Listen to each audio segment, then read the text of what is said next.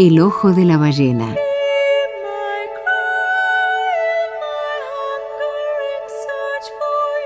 Un espacio de literatura, filosofía, mitos e historias para viajar en el tiempo y retornar a las fuentes.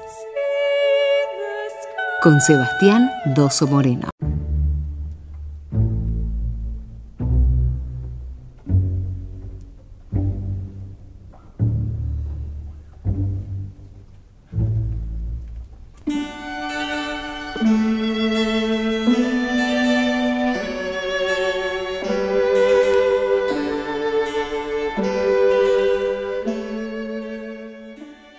Camina plácido entre el ruido y la prisa y piensa en la paz que se puede encontrar en el silencio.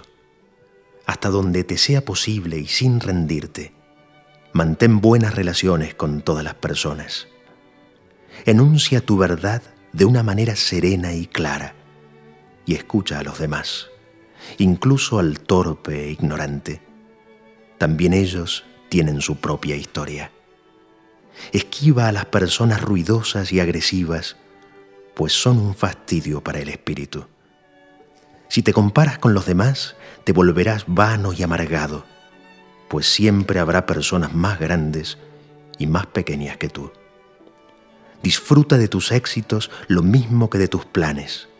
Mantén el interés en tu propia carrera, por humilde que ella sea. Es un verdadero tesoro en el fortuito cambiar de los tiempos. Sé cauto en tus negocios, pues el mundo está lleno de engaños. Mas no dejes que esto te vuelva ciego para la virtud que existe. Hay muchas personas que se esfuerzan por alcanzar nobles ideales. La vida está llena de heroísmo. Sé sincero contigo mismo.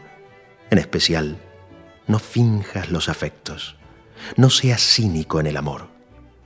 Pues en medio de todas las arideces y desengaños es perenne como la hierba. Acata dócilmente el consejo de los años, abandonando con donaire las cosas de la juventud. Cultiva la firmeza del espíritu para que te protejan las adversidades repentinas, pero no te tortures con fantasías. Muchos temores nacen de la fatiga y la soledad.